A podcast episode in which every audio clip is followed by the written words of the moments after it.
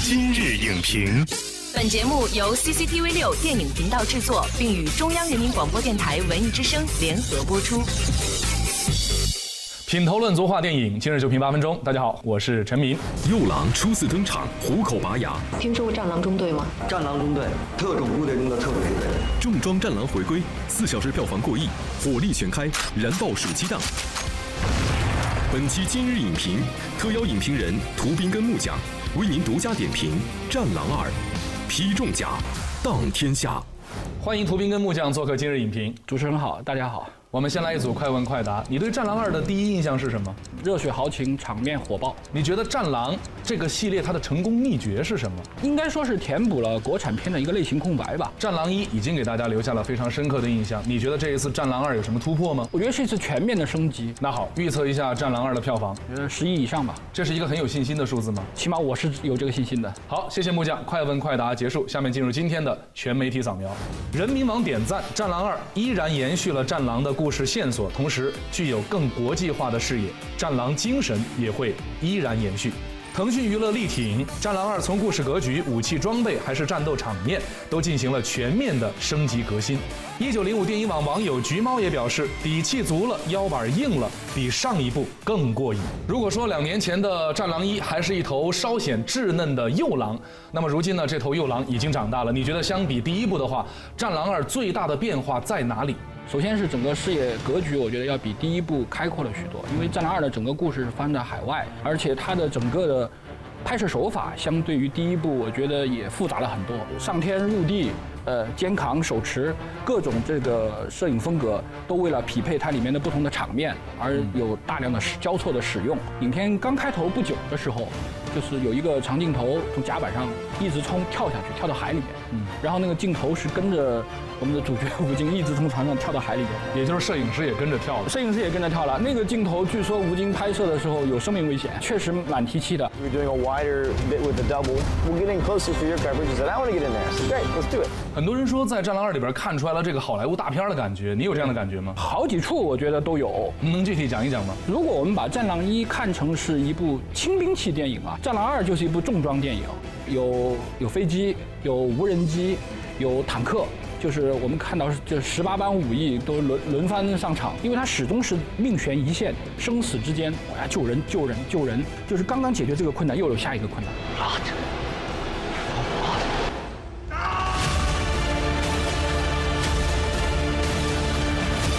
战狼这个系列，如果说我们要给他在好莱坞找到一个模板的话，嗯，应该是谁或者是哪些？首先是他故事发生在非洲，呃，就是退伍的。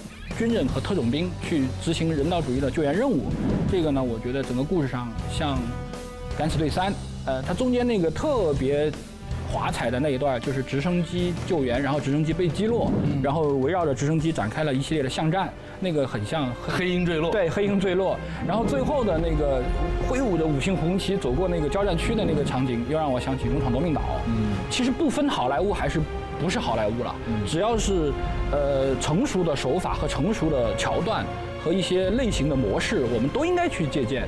我倒不认为这部影片是刻意的套用某部好莱坞电影。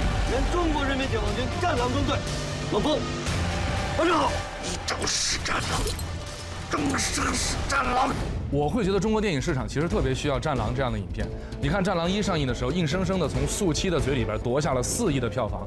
但是两年过去了，直到《战狼二》上映，这中间呢，除了一部《湄公河行动》之外，就没有别的同类型的影片上映。但是市场对于这类题材的影片又是有需求的，问题出在哪儿？首先就是像。这种战狼这种军事题材的动作类型片，它成本是蛮高的。嗯，呃，用现在就是业界经常说的一句话叫重工业电影。这里又分两个层面，第一个层面就是就是经济成本会很高，第二就是说你的整个场场面调度和镜头设计也是不一样的。那各种轻兵器你要把它分清楚，怎么用，怎么怎么使火力是什么效果，你在镜头上的表现那是怎么样子，那你也要做功课。对，包括你刚才说到吴京呢接受了军训，然后他知道，比如说一个四个人的小分队，对，他们应该如何就是说摆自己的位置，相互掩护，对，相互掩护，这个都是需要专业的军事素养来完成的。对，所以能够驾驭这些东西的导演目前也比较少，相对来说，编剧和导演都少。嗯，就是他这个对编导演是全面的要求，就你编剧啊，你得有，你得懂军事知识。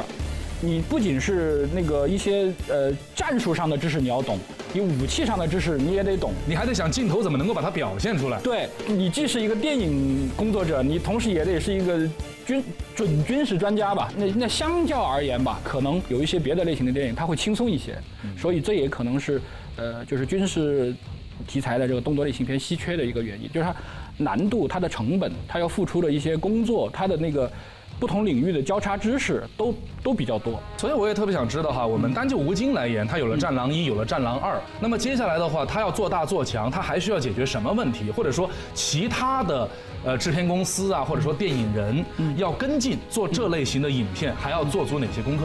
他整个《战狼二》的故事呢是发生在非洲草原热带，但是他的那个彩蛋是在类似于北极、南极的一个茫茫雪原之上。我觉得呢，这个可能也是吴京导演的一个突破和创新，就是我《战狼三》可能要跟《战狼二》的那个视觉风格是截然不同的。嗯，但是未来要把它做好呢，第一就是我想就是把这个细节啊再做的再足一点。避免那些瑕疵。中间有一场戏，就是他解救那个中资工厂的工人，那个地方我觉得太夸张了，有一点，因为那个无人机明显应该属于是民用级别的无人机，就是一个摄影机而已，它不一般可能搭载这个加特林机枪。对对，一般来说，我们现实中使用那个无人机就是做一些摄影工作嘛。嗯。但是它实际上成了一个无人攻击机了。这个地方如果能够再精细一点，我觉得就会更更更好吧。就是军迷或者是真正的军人，他也挑不出毛病来。同时呢，我觉得最难的一点呢，也就是他要突破自己。对，这真的是个问题。无论是超人系列或者其他的英雄大片的系列哈，他到了后边呢，他写不下去，就是每集他都能赢，对他的性格也一以贯之。对那这个东西大家就会失去一种品味的耐性。对那么接下来是不是冷锋本身要完成另外的一种成长？那他又应该如何去成长？如何打破这个东西？我觉得这个不急，还是要慢慢磨。大家把这个故事、把剧本砸瓷实，磨精良，精益求精，再出来新的。呃，这个我觉得也适用于其他的中国电影人。好的，感谢涂斌跟木匠的精彩点评。经过两年的打磨之后，《战狼》这个系列已经日渐成熟。但是狼群之所以强大，靠的是群狼的协作，而非独狼的单打。在类型化日渐成熟之后，更多系列需要借鉴《战狼》的成功经验，孵化培养更多的优质项目，让独狼不再孤单，让狼群所向披靡。下期节目再见。